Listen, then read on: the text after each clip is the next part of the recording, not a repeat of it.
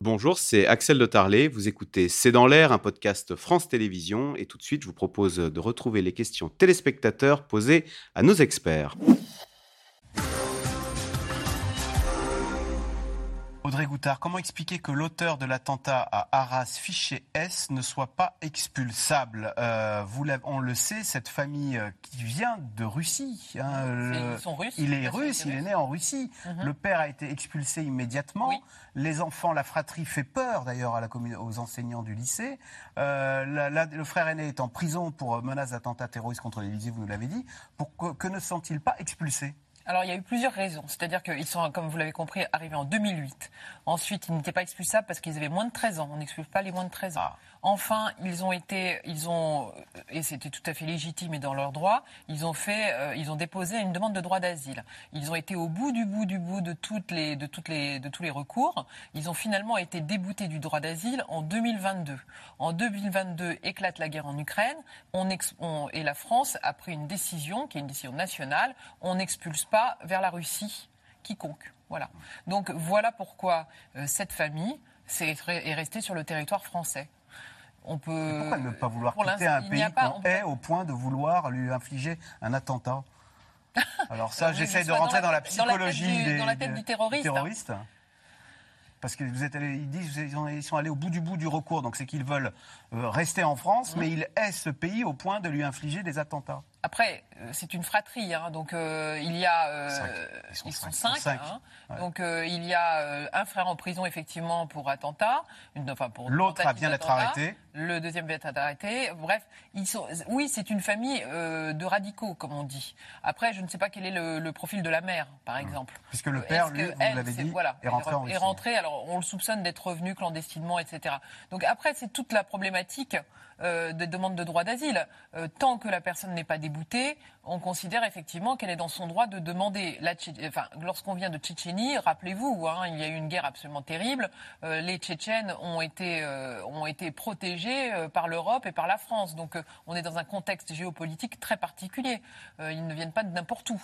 Voilà. Après, c'est vrai que ce sont les Tchétchènes, la communauté tchétchène qui est, assez forte en France, euh, arrive avec son traumatisme de guerre.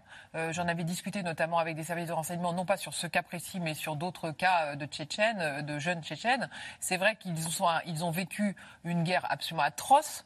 ils ont des traumatismes terribles. Ils arrivent en France, ils sont pris en, charge plus ou moins bien et absorbés par la France et par le système français ça marche ou ça marche pas. Visiblement, il y a vraiment une problématique avec la communauté tchétchène en France. Mais à Boston, on se souvient qu'à Boston également, il y a dix ans, les attentats de Boston avaient été perpétrés eh par des On le voit là, on parlait euh, des enfants palestiniens à Gaza, on parle euh, des, jeunes enfants juifs qui ont vécu euh, cette l'horreur qu'ils ont vécue. C'est des, des, enfants abîmés. Donc je ne justifie rien, bien sûr, en ce qui concerne ce, jeune homme. Mais on sait très bien qu'il y a des, failles psychologiques importantes dans cette communauté parce qu'ils ont vécu des horreurs, enfin en tout cas les enfants ont vécu des horreurs. Euh, notre fille est professeure d'histoire. Doit-on s'inquiéter pour elle quand elle aborde certains chapitres de son livre? Parce que comme, j'en ai parlé euh, avant avec euh, des, mots et des exemples un peu forts, il y a beaucoup de professeurs qui ne sentent pas euh, forcément une menace dans leur, dans leur salle de classe et des professeurs dans, toute la France qui peuvent être dans, justement dans des, dans des classes assez mixtes. Quand, ça fonctionne bien, ça fonctionne. Je pense, il y a quelques établissements et malheureusement maintenant il y en a de plus en plus.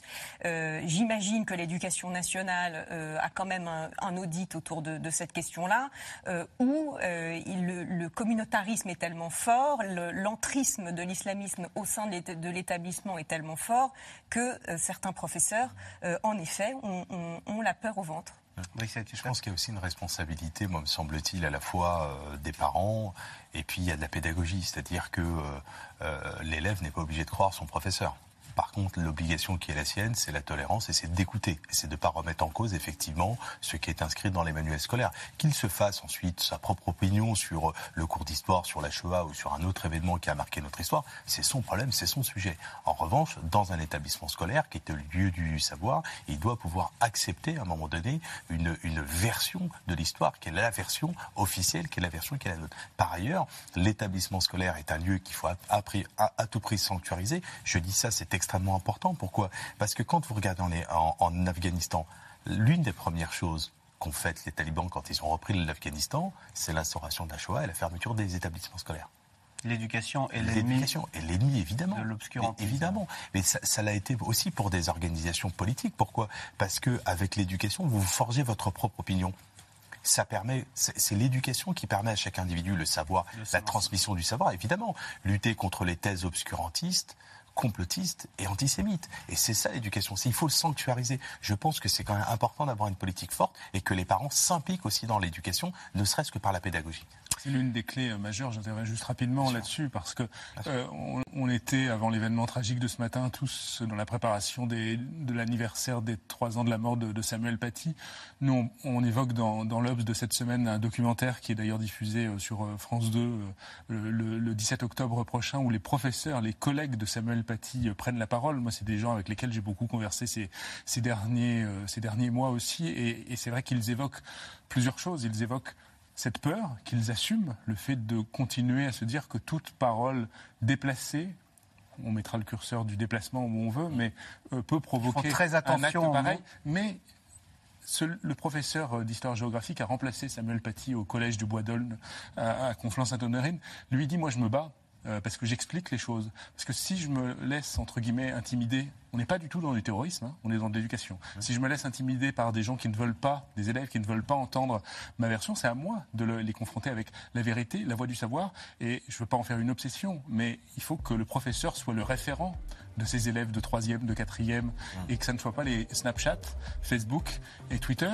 C'est encore le cas aujourd'hui sur Samuel Paty avec des enfants qui pensent que la version de Snapchat était la version réelle. C'est les professeurs qu'il faut écouter, c'est pas les réseaux sociaux. Voilà, d'où l'importance de l'école. Merci euh, de nous avoir éclairé sur cet attentat et de nous avoir permis de le décrypter ce matin à Arras. On se retrouve demain pour un nouveau C'est dans l'air.